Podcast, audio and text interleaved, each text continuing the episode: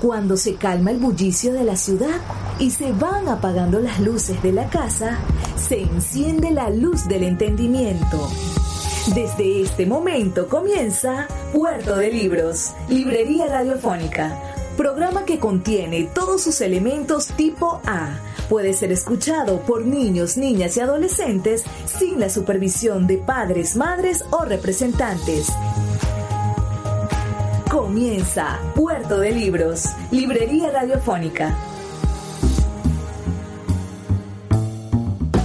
Bienvenidos a Puerto de Libros, Librería Radiofónica. Les habla Luis Peroso Cervantes, quien de lunes a viernes de 9 a 10 de la noche trae para ustedes este espacio a través de la Red Nacional de Emisoras Radio, Fe y Alegría. 21 emisoras conectadas para llevar a sus hogares literatura, buena música, temas importantes sobre el pensamiento. Hoy en nuestra emisión número 207 estaremos conversando, o más bien escuchando, una conversación del gran escritor español Enrique Vila Matas, nacido el 21 de marzo del año 1948. Es un escritor español, autor de más de una treintena de obras que incluyen novelas, ensayos y otros tipos de narrativa. Su obra ha sido reconocida por diversos premios, tales como el Rómulo Gallegos, el Medici y el Phil de Literatura en Lenguas Romances, entre otros. Vamos a estar explorando bueno, unos fragmentos de una conversación bastante extensa de casi dos horas que tuvo en una universidad y nosotros vamos a darnos la oportunidad de escuchar algunos fragmentos para conocerlo más como autor. Puedes reportar tu sintonía al 0424-672-3597, 0424-672-3597 o en nuestras redes sociales arroba librería radio en Twitter y en Instagram. ¿Conocías alguna de las obras de Vila Matas? ¿Habías escuchado alguna vez de Bartleby el escritor o del viaje vertical? Esta última que ganó el premio Rómulo Gallegos de novela. Bueno, haznoslo saber al 0424 672 3597 o en nuestras redes sociales arroba librería radio. Vamos a escuchar los mensajes que tienen para nosotros nuestros anunciantes y ya volvemos con más de Puerto de Libros, Librería Radiofónica. Sultana del Lago Editores es una empresa zuliana de servicios editoriales. Nuestro catálogo tiene más de 100 títulos de autores nacionales e internacionales. Además, somos la única editorial que presta servicios de impresión bajo demanda en Maracaibo. No necesitas invertir en grandes tirajes. Tus lectores pedirán tu libro, nosotros lo imprimiremos y tú obtendrás regalías. Por ello, también editamos internacionalmente en Amazon y Google Play Books. Conoce más en nuestra nueva página web www.sultanadelago.com o siguiéndonos en Instagram como arroba sultana del lago. Sin publicidad, tu marca o negocio está en desventaja frente a miles de emprendedores que sí hacen uso de los medios para dar a conocer sus productos. Puerto de Libros, Librería Radiofónica, te ofrece el mejor paquete publicitario para tu empresa un anuncio mid-roll en mitad de programa de 30 segundos, menciones en Twitter e Instagram, emisiones diarias en las 21 emisoras de la Red Nacional de Emisoras Radio Fe y Alegría, más la presencia en 25 plataformas de podcast a nivel mundial. Además, colgamos un anuncio permanente en nuestra página web. Únete a nuestro selecto grupo de patrocinantes y garantiza que tu marca o negocio tenga presencia diaria y constante ante miles de personas. Invierte en publicidad en radio con Puerto de Libros, Librería Radiofónica. Consulta nuestras tarifas al 0424 672 3597 0424 672 3597. Porque en parte uh, se tiene tendencia a formar generaciones por edad y, y, y a pertenecer a una generación determinada que se supone que tiene que ser bastante parecido lo que hacen unos y otros. Y entonces eh, me parecía que ese es un camino equivocado porque a la larga además acaban todos siguiendo un camino individual, unos fracasando, otros uh, mejorando lo que hacían y a la larga por eso se dividen todos los grupos porque finalmente ah, vence el talento de unos y muere el, el no talento de otros. Y me parecía que podías estar tentado de formar parte de una generación y que eso eh, en realidad eh, era en los tiempos actuales no, no era muy recomendable. Basta ver, por ejemplo, los autores del boom latinoamericano, ¿no? que en realidad tendemos a asociarlos, pero quedaron fuera del boom uh, casi los mejores. Rulfo, Borges, Sí. por ejemplo. Onetti. Onetti. Entonces, claro, era un, un asunto era comercial o de asociación entre amigos, pero en definitiva ah, no correspondía a...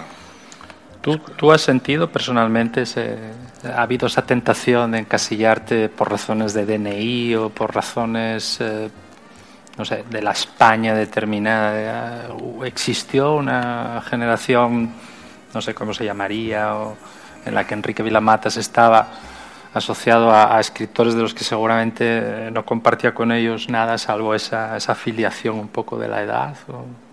¿Recuerdas que se haya Sí, intentado esa iba a decirte operación que en no, algún momento? Claro, iba, claro, iba a decirte que no, porque, porque desde el primer momento se me trató de, ra- de raro y de, y de singular.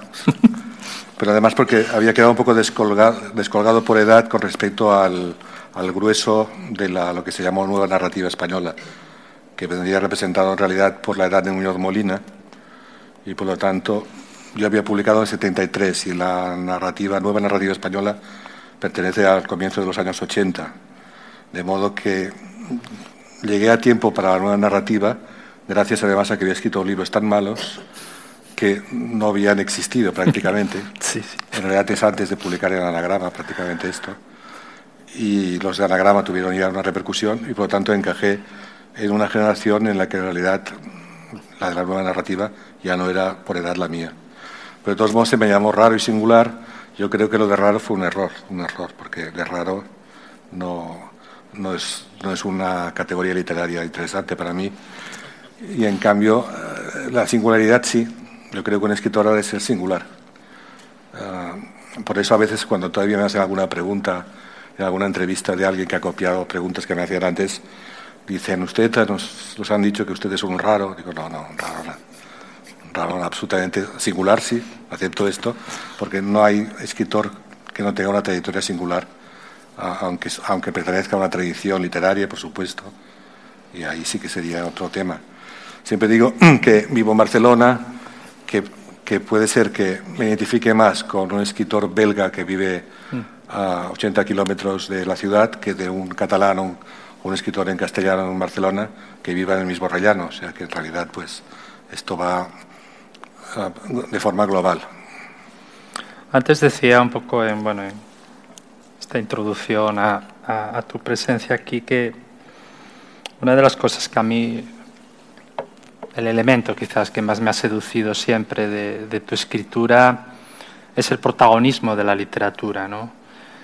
Eh, un protagonismo que creo que tú has sabido ver desde, o, o has, o has intentado enfocar desde muchos prismas. Cuando, cuando alguien lee la obra de Enrique Vilamatas, se da cuenta de que la literatura, bueno, creo que, creo que tus libros tienen, la mayoría de ellos, eh, tienen una vocación de una especie de, de carta de amor a la literatura, ¿no? Es una especie de enorme carta de amor al- al- a la literatura, a lo que la tradición literaria significa. Pero también es- eres un escritor que ha incidido mucho en, en- en- en- en- poner la luz sobre también eh, lo que la literatura posee de condena, por decirlo de alguna manera, ¿no? Eh, de, de- de- elemento dedicar una vida a la literatura, decías hace poco en, en- tu discurso de aceptación del, del- del premio Formentor, eh, decías que si la literatura no sería en realidad la historia de una larga venganza, ¿no? el dilatado relato de cómo completar por escrito lo que en su momento quizás habríamos tenido que poner en, en la vida. Esta tensión entre la literatura como don y la literatura como, vamos a usar la palabra condena, a lo mejor no es la adecuada, la literatura como, como lugar de asilo y la literatura como lugar de exilio, eh, creo que es quizás el, el- el calambre que, que- que recorre y vertebra con enorme intensidad toda tu obra, ¿no? O uno de los más... Sí, porque es un camino mm, que eliges porque es el camino de la libertad total.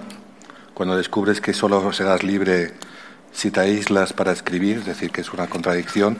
Para hablar del mundo tienes que quedarte solo en una habitación para comentarlo, pero al mismo tiempo tiene esto de que quedas atrapado y siendo un lugar, el lugar, el espacio más libre para hacer todo lo que ah, todo lo que quieras, porque ahí no hay ningún límite ni, ni, está prohibido nada. Es el único lugar que yo conozco donde no hay nada prohibido, todo es posible. Todo es posible mientras tú dispongas de imaginación, memoria y talento, pero ah, y sin embargo también quedas atrapado, es decir, te preguntas por qué tienes que dedicar toda tu vida a, esta, a esta labor, a esta tarea, y, se produce esta tensión entre literatura y vida. El tema de la literatura como centro de, lo, que, de lo que yo escribía, sobre todo en los libros Parte de compañía, El mal de Montano, Doctor Pasavento, que son los inaugurales de una, de una manera de escribir mía, lo recuerdo como, como algo que yo pensaba que no podía interesar a nadie, porque lo, lo veía, que es muy interesante esto, como muy personal, algo que además ni siquiera me explicaba yo a mí mismo. Lo veía como algo que era raro, en el sentido que no acababa de, comprenderlo del todo, sobre todo porque no imitaba a nadie. Aunque mm. yo cite muchos autores y maneje mucha erudición que me sirve de sintaxis, sobre todo en el caso del mal de Montano, la estructura era una estructura única. Y mi, sorpresa fue que interesara, porque en el fondo no acababa yo tampoco de... Eh, entonces yo creo que ese es el camino, a eso quería ir, ir a parar. El camino es atreverte a hacer aquello que es tuyo, o de, alguna manera te parece que es tuyo. No sé si me explico, creo que sí, ¿no? Perfecto. Ahora, ¿cómo sabes que es lo tuyo? Quizá lo tuyo seguramente es cuando vas eliminando todos los dogmas, todas las teorías literarias, todo lo que te han dicho, eh, los conceptos, los, lugares comunes, cuando vas quitando todo lo que te sobra y vas buscando aquello que te pertenece a ti, que has de encontrarlo. Y atreverse luego a publicarlo también. Ya no solamente sin temor al fracaso, sino para ver qué ocurre. ¿no? Tú, has escrito un, muy hermoso ensayo en el sentido se titula Cómo perder teorías, ¿no? Que perder teorías. Perder teorías, que es un buen, es un buen, es un buen título. Sí, ahí había la idea de que, de que yo puedo tener una teoría sobre, sobre qué hay que escribir y, lo que no hay que escribir. Pues, pero en realidad será una teoría más, es decir, será la mía. Ah, en realidad, cada vez que escribes un libro, fundas una teoría nueva sobre lo que ha de ser un libro.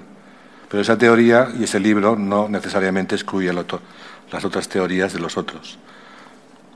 Por ejemplo, me molesta la clase de crítico literario que sabe muy bien lo que hay que hacer y que tiene toda una visión de lo que está bien y lo que está mal. Y yo estoy tentado de escribir alguna vez la historia de un crítico que duda siempre. O sea, a la, a la hora de... Sería la biografía de una persona que desde que empieza como crítico hasta que muere tiene problemas con libros conocidos ah, porque duda, en lugar de tener una teoría dogmática que aplicar a cada... porque me sorprende mucho, me gusta mucho la indecisión, que es algo que creo que de incorporar a lo que escribimos. el camino de los indecisos. Escuchas Puerto de Libros con el poeta Luis Peroso Cervantes.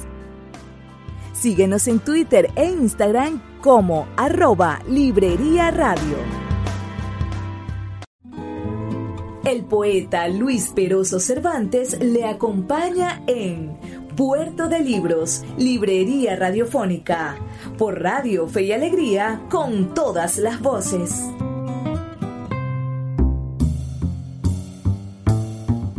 Estamos en Puerto de Libros escuchando una conversación, una entrevista que le hiciesen al gran escritor español Enrique Vila Matas, autor de obras eh, maravillosas de la literatura contemporánea que yo quisiera que todos ustedes leyeran y disfrutaran.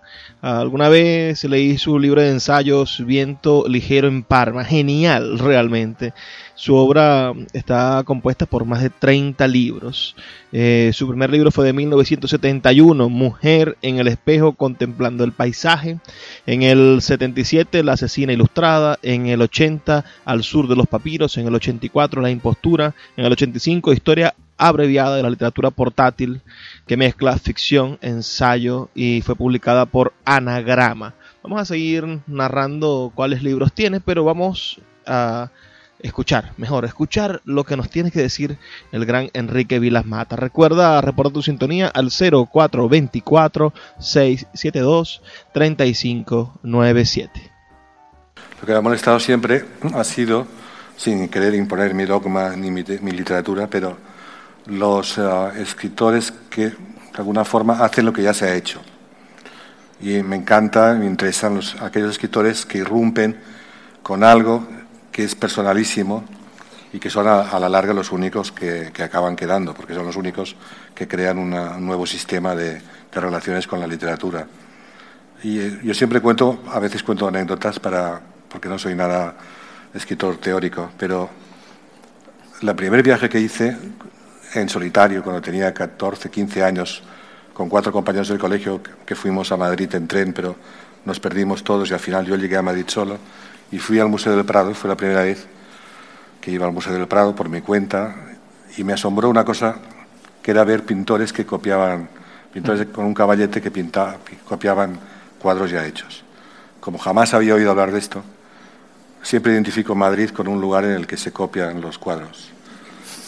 Y esto lo podemos aplicar a las novelas. Porque es el lugar donde se copia, por ejemplo, a Onetti, que hemos nombrado ahora, tienes ahí a un autor que, claro, da al público lo que ya conoce, porque si ha leído a Onetti y se encuentra con un autor solvente que hace lo que hacía Onetti, lo normal es que eh, llegue antes a ser comprendido y aceptado. Pero eso es el tipo de, escritor que no, que no me atrae. Y en cambio, me, por ejemplo, un autor que parece copado por escritores jóvenes, Foster Wallace. Bueno, Foster Wallace lo he leído poco porque además no me atrevo a decir nada sobre él por escrito, ¿no? porque van a meterse conmigo inmediatamente, que es, un tema para ellos. Pero sí he leído el libro de conversaciones, que me interesa muchísimo. ¿Pero por qué? Porque, en el libro de conversaciones hay una lucha constante de este hombre, que además tenía problemas físicos y mentales, pero hay una lucha eh, constante, cotidiana, por escribir. Y entonces eh, la reflejan las conversaciones, donde está continuamente el hombre apasionado, y en lucha con, la escritura, en constante tensión. En cierta ocasión tenía dudas sobre lo que hacía hace muchos años y hablé con Paula, Paula de Parma, mujer, que me dijo una frase que me quedó para siempre. Me dijo, si lo que haces es, interesante, acabará, acabará siendo leído. Y si lo que haces no lo es, ya es igual lo que hagas por un lado o por el otro, porque no, no pasará de lo que, de lo que es.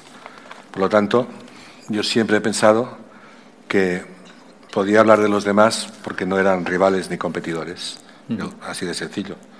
Ah, porque todo dependía, de mi suerte, de lo que yo escribiera y no tenía nada que ver, no iba a perder fuerza si hablaba de los otros, como he hecho, estoy acostumbrado a hacer.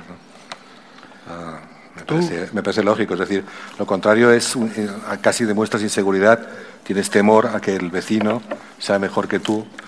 Yo creo que no hay mejores que tú, hay trayectorias que van por un lado, pero que no, no son para comparar. Se comparan a veces cuando hay premios o listas de, fin de año, ¿no? Pero, pero salvo estas listas ah, absurdas, ah, no, no, tienes por qué tener miedo de, perder fuerzas si hablas bien de, libros que te han interesado eh, sean de un lado o de otro, porque sean incluso de tu máximo rival, no, no, definitiva, que todo depende de, ti. Si, si está bien lo que haces, da igual si alabas o no a otros o al revés. Pero da, la impresión a veces de que se tiene miedo de, de, por ejemplo, en una ocasión me riñeron, porque en la editorial precisamente alemana, la primera que tuve, no digo precisamente porque ahora tú vives en Alemania, la primera editorial, que por suerte ya no estoy en ella, el hecho de, que yo fuera generoso, le recomendé libros de autores sudamericanos. Y yo estuve dos años sin publicar porque publicaron a los que había recomendado. Y, entonces recibí un, de mi agente en aquella época, me dijo, ese, si es que eres tonto, porque has, les has dado los nombres y ahora mira, te pasa esto a ti. Y bueno, lo único que pasaba es que era una editorial siniestra que dejé de publicar allí porque estaba radicada en Zúrich, no distribuían los libros y no pasaba nada más, pero a pesar de todo me riñeron, pero es la única vez que me han reñido por hacer esto, porque siempre hay una... Pero... Eh, bueno, sí, sí que lo pienso, pero pienso que, entra dentro de algo que es muy, muy lógico que haya ocurrido por lo siguiente, porque lo que yo intenté hacer era algo totalmente distinto de lo que había Ah, desde el principio y por lo tanto elegí un camino en el que era muy difícil que eso fuera aceptado de entrada y, más tarde también. Por lo tanto, era la creación de un lector nuevo de alguna forma. Todo esto es muy, muy arriesgado, puede salir muy mal. Opté por un camino difícil y por lo tanto es lógico que eso haya, haya ido muy lento. Por otra parte, no ha ido tan lento en Francia porque es un país ah, que es el centro para mí de la literatura mundial. En el fondo, ese, el hecho de que haya ganado Modiano, por ejemplo, es un reconocimiento más, una vez más, a, a, una, literatura realmente eh, el paraíso de, los, de, la literatura en realidad, porque es donde un escritor, hasta hace muy poco al menos, está considerado como, como alguien, es decir, es un escritor. Y bueno, yo viví allí y, y lo pude también palpar y, y ver, ¿no? Es decir, que escribir es algo que está considerado. Por lo tanto, ah, antes fue comprendido lo que hacía en Francia, como también en América Latina, ah, México, Argentina. También lo atribuyo a muchos factores que no vienen al caso ahora, pero factores, digamos, ligados con los centros de poder de la literatura, que están en todos los países, por otra parte. Porque la ventaja mía de, Francia es que yo no soy francés y, si fuera francés estaría metido también en el mismo embrollo que significa la cantidad de, deputadas que se hacen unos a otros, de cómo hay unos centros de poder literario que reparten a fin de año los, los, ah, los, libros, una crítica cortita en general que no acaba de, de entender lo que está conectado con la literatura universal o con la literatura europea simplemente, y por lo tanto que van bastante bastante mermados de fuerzas para opinar sobre cosas que no entienden. Y no sé, estoy diciendo demasiadas cosas sobre... No, no, no. solo estamos siendo grabados. Hay, una serie de factores, sí, que, han influido, pero sobre todo los centros de poder. Porque luego en todos los países ves que hay siempre un autor nacional, un creo que fuera de aquel país no le conoce nadie, pero que allí es el rey del mambo. Y entonces, ¿cómo se consigue esto? Pues por las relaciones, por la manera de moverse, por mil cosas que se, que están conectadas con los centros de poder. ¿no?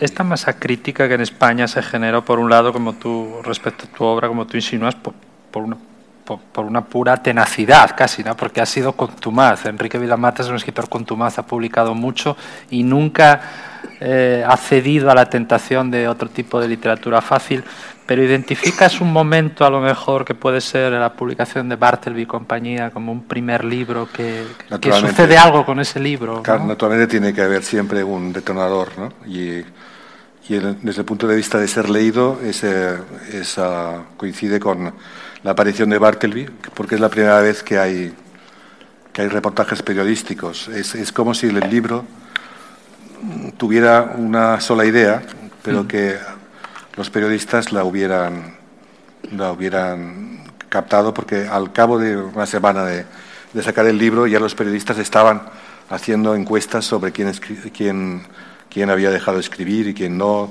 Era como un tema que era de fácil acceso a la prensa, digamos. Y, ahí fue como un poco el detonante que coincidió con el premio Rómulo Gallegos a El viaje vertical, que era un libro publicado un año anterior, un año antes. Y a partir de ahí hubo un poco unos cambios, unos cambios. Y fueron, entonces ha sido como un trabajo, una, un ascenso de interés también lento, de todos modos, por otra parte. Y, no, y no, satisfactorio, por otra parte, en mi país, pero no, no ocurre nada. En 2002 eh, publicas uno de tus, en mi opinión, uno de tus, tus libros mayores, dentro de una trayectoria llena de grandes títulos, pero publicas un libro, desde mi punto de vista, muy importante, que es El, mal de Montano.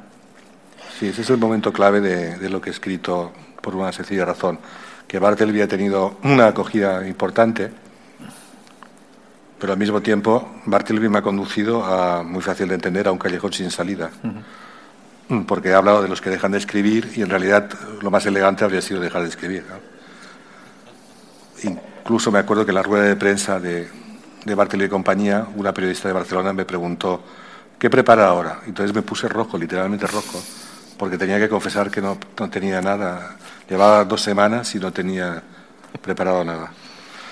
Pero eso fue el detonante porque esos libros me llevaban a un callejón sin salida y a partir de entonces trabajé siempre con el callejón sin salida. Se trataba de hacer un libro que me condujera a un punto tal que luego era muy difícil saber qué podía hacer en el siguiente. De hecho, la gente me lo preguntaba. Me pasó. Con Bartleby y compañía pregunté y alguien me dijo: tendrías que hacer ir al, al lado opuesto de Bartleby. Entonces, si en Bartleby no escribían, en el Maldo Montano era alguien que sin la literatura no podía vivir, que estaba enfermo de literatura y tenía que escribir y leer sin parar. O sea que fui al otro extremo, pero una vez acabado eh, Maldo Montano tuve que buscar otra salida para, para, continuar. Y eso ha sido en todos los libros que he hecho. Eh, he ido a parar a, a puntos sin salida prácticamente, sin posibilidad de continuidad, porque sería como repetir el libro y, por lo tanto, eso marcó la pauta de que todo lo que escribía tenía que llevarme a un punto difícil de, superarlo. Y de hecho que siempre los libros he visto que iban funcionando cuando me preguntaban, ¿y ahora qué harás? Porque claro, me decían, ¿y ahora? Recuerda reportar tu sintonía al 0424-672-3597. 0424-672-3597. En el 95 Vilamata publica Lejos de Veracruz. En el 97 Extraña Forma de Vida. En el 99 El Viaje Vertical que es esta maravillosa novela que gana el premio Rómulo Gallegos. Es una novela excepcional. Búsquenla. Seguro van a conseguirla por allí en los libros usados, en las librerías de libros usados o quizá uh, pirateada por PDF. Aunque yo no recomiendo piratear libros, siempre debemos intentar comprarlos, adquirirlos para apoyar a los escritores y a las editoriales. Debido a que si no compramos libros, señores, muy pronto no vamos a tener libros que leer porque no va a haber empresas que los promuevan. Vamos a hacer una breve pausa de dos minutos. Recuerda reportar tu sintonía al 0424-672-3597 y ya volvemos con más de Puerto de Libros, Librería Radiofónica. Síguenos en arroba Librería Radio. El poeta Luis Peroso Cervantes le acompaña en Puerto de Libros, Librería Radiofónica, por Radio Fe y Alegría, con todas las voces.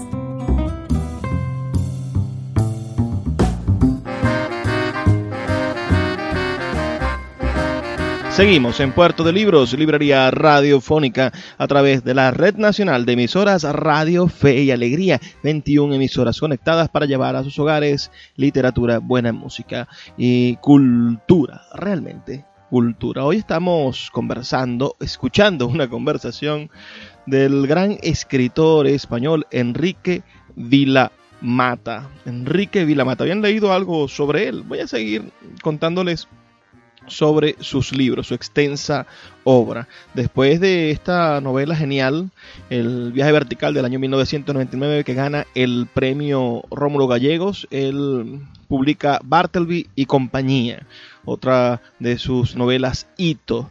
Después en el 2002 publica El mal de Montano, en el 2003, París no se acaba nunca, bellísima novela, también se la recomiendo muchísimo. En el 2005 publica Doctor Pasavento, en el 2008 Dietario Voluble, en el 2010 Dublinesca, en el 2010 también Perder Teorías, en el 2011 en un lugar solitario, una recopilación de sus primeros cinco libros. En el 2012, Aire de Dylan, Memorias Falsas del escritor Juan Lancastre. En el 2000 14 publica Castle no invita a la lógica. Este es el libro del cual él comenta en esta, en esta conversación que estamos escuchando, porque esta conversación es del año 2014. Y en el 2016 publica Marien Band Eléctrico, en el 2017 publica Mac y su contratiempo, y en el 2019 su última novela, Esta bruma insensata. Vamos a seguir escuchando esta conversación maravillosa con el gran escritor español Enrique Vilamata. Reporta tu sintonía al 0424-672-3597. Cuando tenía 14 o 15 años iba a clases de literatura en el colegio con un poeta que era un poeta, un padre jesuita, padre Juan Bautista Bertrán, que tenía formación italiana, que había vivido en Roma y, nos introdujo en el mundo de, de Dante, entre otras cosas, a los 15 años. Y este hombre me envió una carta desde Florencia. Yo no había recibido, creo que, una carta nunca de alguien así como, de un poeta como él. Desde Florencia contándome cosas que hacía en Florencia y le contesté. Le contesté a, esa carta. Y después me enteré por otros compañeros del colegio que había comentado que no hacía falta que me tomara tan en serio la literatura y me tomara tan en serio una carta que le habían, me habían enviado desde Florencia. Es decir, que pensé, he hecho el ridículo porque he tratado de estar a la altura de esa carta. Entonces, creo que esta falta de solemnidad se produce por lo siguiente, eh, que cuando escribo un texto de la novela que estoy haciendo, al día siguiente vuelvo sobre ese texto por la mañana e inmediatamente aparece otra persona que está en mí, que tiene que hacer una apostilla o un comentario para reírse de aquello.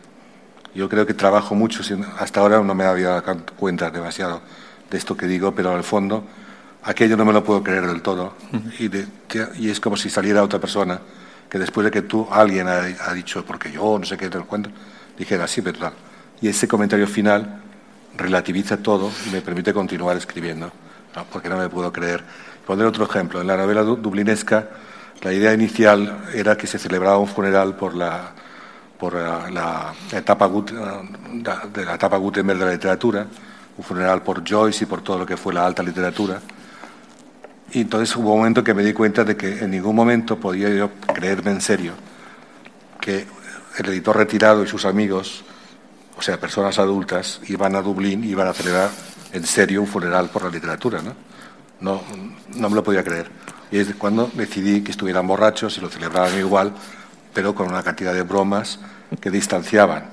De hecho, me lo dijo una vez un amigo, los griegos inventaron la tragedia y después inventaron la comedia. Es decir, primero la tragedia, pero después la comedia, porque si no sería insoportable. Yo creo que después de la tragedia viene el, comediante que hace la, apostilla y esa convierte los textos, de, de ahí por ejemplo mi fascinación por Balser, desde luego, convierte los textos en, en, humildes. Y tú lo dices en, tu libro, eh, La luz es más, más antigua que el amor. antigua que el amor. Ah, tú hablas de la, que la sabiduría está en la humildad. Citas a Eliot. Eh, Porque la humildad es infinita. La humildad es infinita. Y Bolaño, Roberto Bolaño, me acuerdo que he comentado que Kafka era un escritor espléndido porque era humilde. Es decir, y mucha gente le, quería, le preguntaba por qué has dicho que es humilde Kafka. Es buenísimo por esto, por la humildad. Sí, especialmente en este país, lo lamento volver al país, pero hay lo dijo David, David Trueba, sin haber leído este libro, hace poco en la televisión, justo cuando apareció mi libro, David Trueba hablaba de, de las risitas españolas y los prejuicios ante todo el arte contemporáneo, cuando hay cosas horrorosas, un gran porcentaje, pero hay eh, cosas que son interesantes. Y el problema que tenemos nosotros es los prejuicios. Por lo tanto, esos prejuicios nos impiden ver nada. Ya decimos, me acuerdo de la época que decía cine español malísimo. cine español malísimo si tú quieres como el cine mundial ¿no? o el cine americano. Pero igual hay cosas que valen la pena.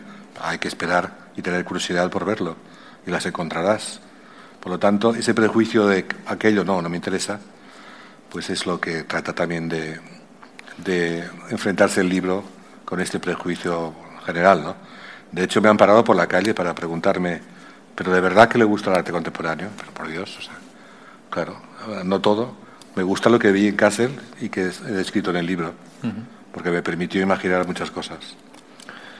Eh, en realidad, pues el prejuicio es lo que me molesta, ¿no? El que antes ya hayas decidido que aquello no interesa y que solamente conduce a reír, pero entonces no te enteras de nada.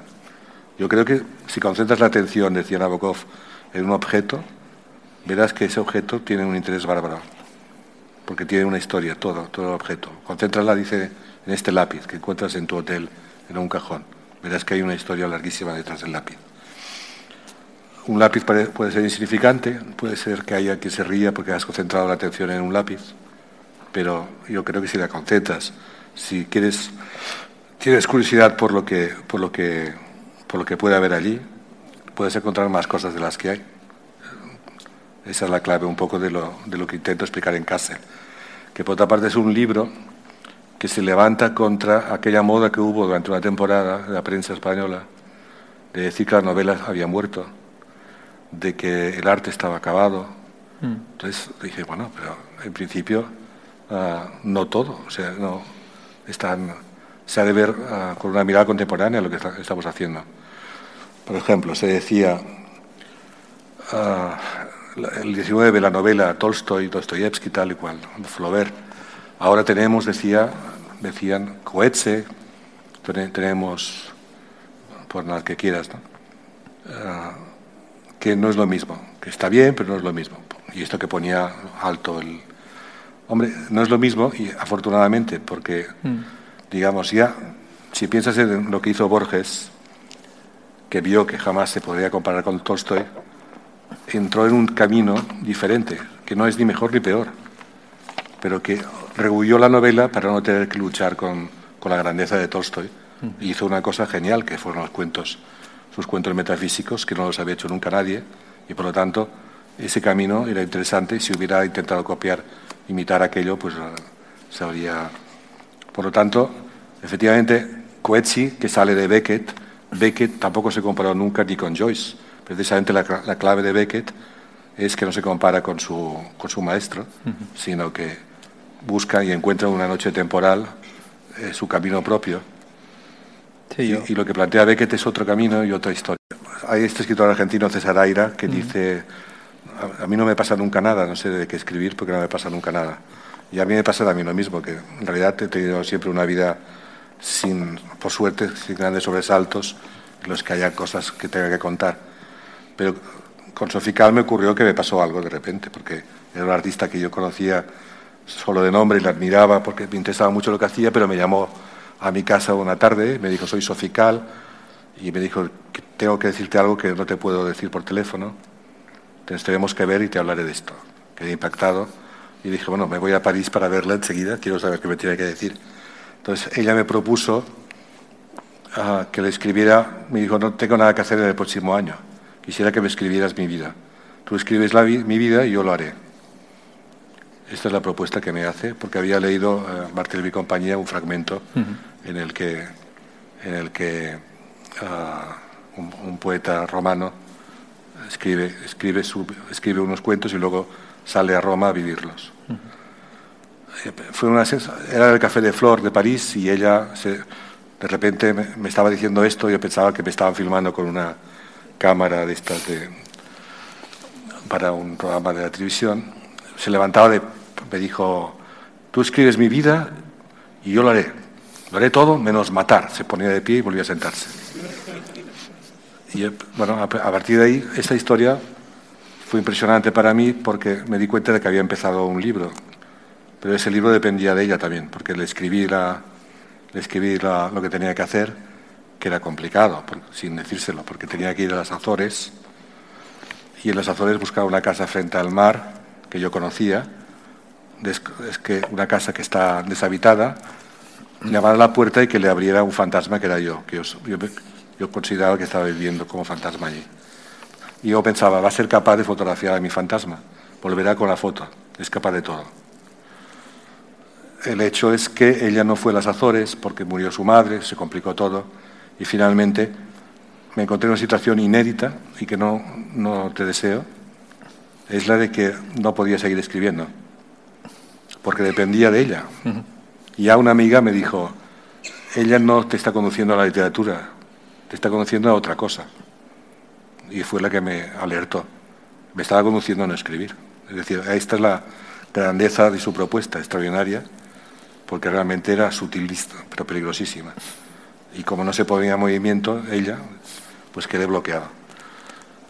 Entonces, el problema es que siendo una historia muy interesante, como no quedó completa, para que fuera verosímil le tuve que contar como si fuera una historia inventada. Y la convertí en un cuento de ficción, contando que a mí me habría gustado que me llamara Sofical. Entonces me encontré con esta, cuando por fin tenía una historia que contar, personal, tenía que recurrir a la ficción para explicarla. Y ahí por eso me interesa tanto este, este cuento en realidad, porque tuve que convertirlo en una ficción para poder explicarlo. Eh, son las nueve y siete, ocho minutos. Y al mismo eh, tiempo me condujo al, al, mundo también de la comunicación entre literatura y arte. arte. y literatura. Abrió territorios con otra artista francesa que es Dominique González uh -huh. Ferster, que es muy amiga mía, que no es tan peligrosa ni mucho menos como Sofical y que es muy interesante lo que hace porque es una instaladora muy literaria. Le interesan los libros, no para de leer y sus instalaciones son a veces, por ejemplo, bibliotecas uh, en las que ella aparece por sorpresa, en bibliotecas en París que no, que no se ven si no te apoyas en una pared. Te apoyas en la pared, entras en una biblioteca y allí está ella, vestida de Edgar Allan Poe, por ejemplo. Es una instaladora muy interesante, muy literaria. Y eso abrió un camino que, que, que ha sido muy creativo para mí, he participado con ella en varias instalaciones. Escuchas Puerto de Libros con el poeta Luis Peroso Cervantes. Síguenos en Twitter e Instagram como arroba Librería Radio. El poeta Luis Peroso Cervantes le acompaña en Puerto de Libros, Librería Radiofónica, por Radio Fe y Alegría, con todas las voces. Me gustaría hacerte una última pregunta tiene que ver con la idea del viaje. Eh, es prácticamente imposible encontrarse un libro tuyo donde la idea de viaje, bien físicamente, como hecho de traslación en el tiempo y en el espacio, bien como metáfora, no, no está presente. Por ejemplo, decías en, en, en Aire de Dylan que, que realmente citando a Eduardo Lago esta vez, que no sé si era una cita de Eduardo Lago, a mí me sonaba más bien una cita de Pessoa o incluso de Herodoto, quién sabe. Que en realidad todos los viajes que, so, que hacemos son viajes en torno a nosotros mismos o a través de nosotros mismos. ¿no? Sí, es bonita, la frase es bonita. Sí. Eh, has viajado mucho en estos 40 años, ¿no? Eh, sí, lo que pasa es que cuando empieza el viaje, eh, ahí está también la clave. ¿Cuándo decides que ha empezado el viaje? No, lo, que quería decirte es si, si ¿qué, qué sitios eh, has conocido sitios que no esperabas conocer. Eh, la literatura te ha llevado a, no, no, estoy hablando obviamente de lugares físicos, ¿no?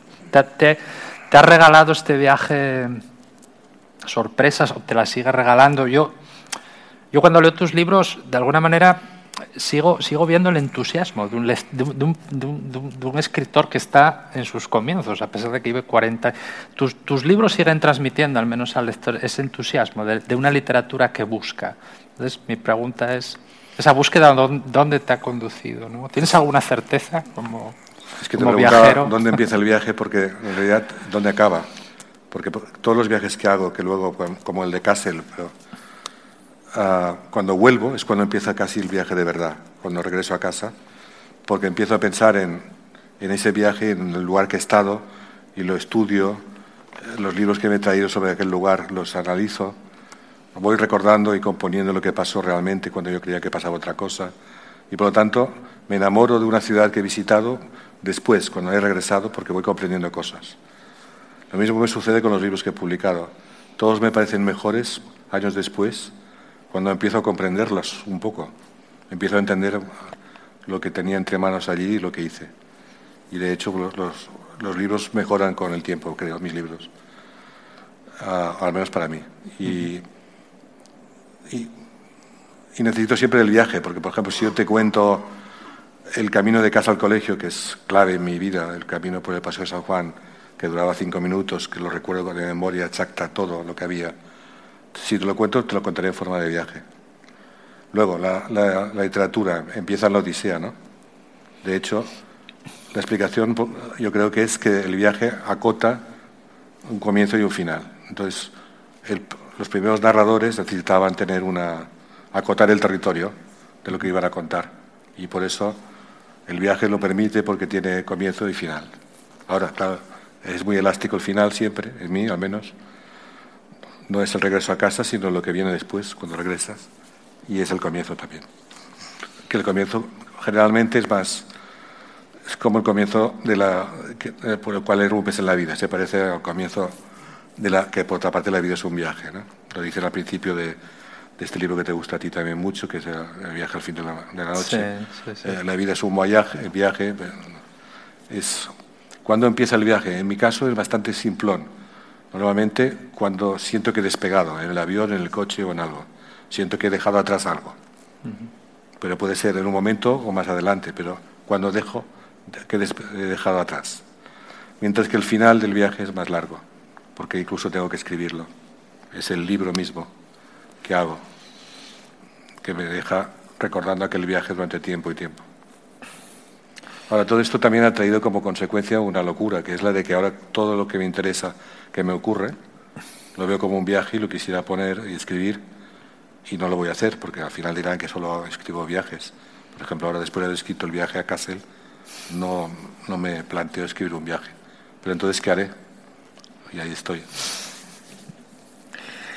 Bueno, yo seguiría aquí sentado contigo otra hora por lo menos, pero mm, vamos a Vamos a abrir la, palabra a, nuestros acompañantes y quien quiera, quien quiera preguntarle a Enrique algo, pues tiene una ocasión excelente de hacerlo hoy.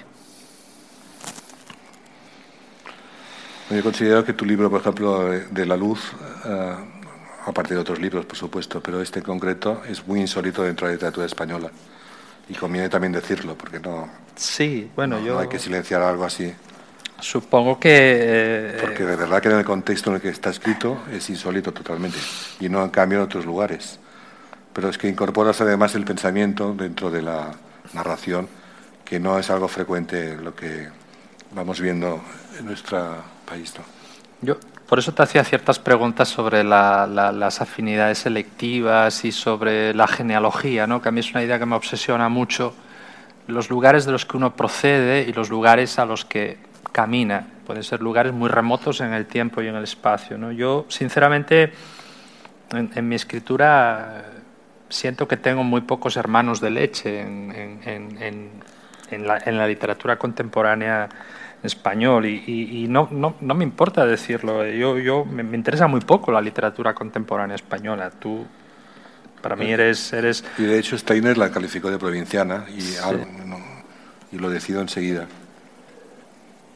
Y el camino de vuelta, es decir, desde, la, desde su literatura hacia la imagen y hacia el cine, es algo que le gustaría que tuviera mayor repercusión, que tuviera algo, ese camino que se transitara y que hasta el momento al menos... No se ha hecho en cine porque es muy literario lo que mm. escribo, entonces eso en realidad no debería ser un, un problema porque hay directores de cine que son capaces de convertir una obra muy literaria en otra cosa, ¿no? Y se ha hecho muy poco, solamente un viaje vertical en catalán, pero la pasaron a las 4 de la madrugada. Lo pagó televisión catalana, pero la pasaron a las 4 de la madrugada. De modo que mi experiencia en esto. La historia abreviada de literatura portátil, que es muy curioso porque la hicieron en teatro en Portugal, en Lisboa, que es como si fuera una película para mí. Tres personajes y una maleta. De la maleta salían convertidos en una cosa o en otra. Y era un ensayo en realidad. Y nada más, con la experiencia en cine no ha habido más. Y en el fondo es lo que me he buscado también. Cuando hablaba de, de, comprensión española, me lo había buscado y esto también me lo he buscado por ser tan literario. De alguna forma no, no ha pasado esto. Es lo que me merezco. ¿no? Por fortuna, para nosotros es lo que te mereces. el otro día me contaba, en Chile me, encontré con un, con un escritor que me dijo, yo hablaba antes con, bueno, un escritor del boom precisamente, Jorge Edwards, que me contó que había un, poeta muy famoso, Enrique Lin, poeta chileno, le decía, no me gustan las novelas del boom. ¿Por qué? Decía, porque se pueden contar por teléfono en un minuto el argumento. Entonces esto es lo que me pasa a mí con las novelas que no me gustan, son aquellas que veo que se pueden trasladar al cine, porque te cuentan la historia y ya sabes un poco lo que es. Y lo me gustan las novelas que no se pueden resumir, que no se pueden contar. Lo que dice Lobo Antunes cuando le preguntaron de qué trata su novela, esta pregunta que a veces hacen eh, periodistas, ¿me podría contar de qué trata su novela? Y él les dijo, trata exactamente de lo, de lo que digo en la novela. Es decir, que había que leerla entera, si no, no era resumible por teléfono. Y siempre tenía manías, sobre todo cuando empecé a escribir, pero ahora he perdido muchas manías de estas, porque en el fondo son manías que se, pueden superar, ¿no? Pero tenía mucha manía a, los que escriben para, para, el cine, escriben novelas para que las adapten en el cine. Había uno que se llevó la palma, que era Graham Greene, ¿no? Graham Greene, todas sus novelas se pasaban al cine, pero todas transformadas y cambiadas, y le cambiaban todo el argumento, la moral, como castigo. Pero aún así escribió buenas novelas. Sí, tanto. Hay alguna. El Americano Impasible. El Americano Impasible es donde aprendí muchas cosas. Es buenísimo. Aprendí en concreto lo que es cerrar una historia por el comienzo. Esa novela y que todo te cobre sentido al final. ¿no? Es me una... encanta. Pero, en cine se la cambiaron toda. Todas, sí, con Michael Caine. Sí. No, seguramente, bueno, una novela tuya necesitaría de un cineasta también de tu, de, tu palo, ¿no? Que, que, que, efectivamente estuviera interesado por un cine, obviamente tuviera poco que ver a las concesiones. Sí, claro, eh, sería francés seguramente. Bueno, no lo sé. Yo, yo acabo de descubrir ahora un, a un mexicano impresionante. Quizás tú, no sé si has visto el cine de Carlos Reigadas. No. ¿Has visto alguna película de él? Es un, es un, es un hombre de mi edad, del año 71, solo ha hecho cuatro películas. Y no se parece a nada, es un, es un salvaje. ¿no? Eh, yo te recomiendo que veas. ¿Cómo se llama el apellido? Carlos Reigadas, con Y. Sí. Realmente es un, es un, es un cineasta que atenta contra todo, ¿no? contra cualquier idea de narratividad. Y sus películas, no sé, me han, me han, me han impresionado muchísimo porque son una demostración de que también a veces se oye que también el cine ha llegado o está llegando a un final del camino, ¿no? Hay esta, esta necesidad periódica de, de, matar a todas las artes, ¿no? Como si yo hubieran recorrido todo el camino. Y se puede adaptar todo. Y siempre hay una serie de creadores que nos demuestran que esto no es así. No sé, por ejemplo, este cineasta húngaro, Belatar, el autor del Caballo de Turín, en fin... Eh, ciertas películas de Gus Van Sant, yo recuerdo, no sé, que, que, me impresionaron. Elephant, no sé. Sí, película... me eduqué con el cine de los años 60 Tú, por ejemplo, sé que te gusta mucho Antonioni, que continuamente encuentro gente que me habla fatal de Antonioni, que siempre a mí me ha entusiasmado. Ah, el Deserto Rosso, por ejemplo, es una película admirable, el tratamiento de la imagen y... Sí, otros modos de mirar, ¿no? un cine que no se parece a la vida, en la que las películas no suceden, no acaban como acaba, porque en la vida tampoco acaban las cosas, ¿no? Eh, muchas veces. No, no tiene final eh, como en las películas, desde luego. Y luego también que la novela contemporánea trata de, a veces, yo creo que lo fundó Conrad eh, con el viaje de Marlowe a, mm. en el corazón de las tinieblas. Casi no pasa nada, como en la vida, pasan pocas cosas, pero se piensa mucho y tiene mucha trascendencia escenas aparentemente sin acción, mm. pero que son lo que nos ocurre normalmente, que es que pensamos, que vivimos, y eso es lo que ha incorporado la novela en el siglo XX. Y el caso de Antonioni a mí siempre, porque siempre me hablan fatal de Antonioni, se ha puesto de moda y a mí me parece que hablar mal y creo que es muy interesante lo que hacía. yo, creo, que es un autor irrenunciable ¿no? para entender efectivamente eso, que hay, otros modos de mirar, como lo pudo ser en su momento Alain Resnais también, con ciertas películas que... Y Salvador Dalí me acuerdo que la única entrevista que le he hecho, porque le hice una entrevista en los años 70, me dijo, estábamos hablando precisamente de Piero de la Francesca, y él me pasó a hablarme de Fellini y de Antonioni. Me dijo, Piero de la Francesca es de estos pintores que lo ves y luego te acuerdas muy bien, porque no has entendido muchas cosas, de lo que has visto. Dice, es como Fellini y Antonioni. Tú vas a ver el cine de Fellini, sales y después no te acuerdas de nada. Y en cambio el de Antonioni te vuelve otra vez, porque te ha hecho pensar y no, no, no estaba acabada la película de alguna manera. Así llegamos al final de nuestro programa. Por favor, escríbenos tus comentarios al 0424 672 3597. 0424 672 3597. Ha sido de verdad un placer trabajar para todos ustedes. Nos escuchamos el día de mañana a través de la Red Nacional de Emisoras Radio Fe y Alegría. Y por favor, sean felices, lean poesía.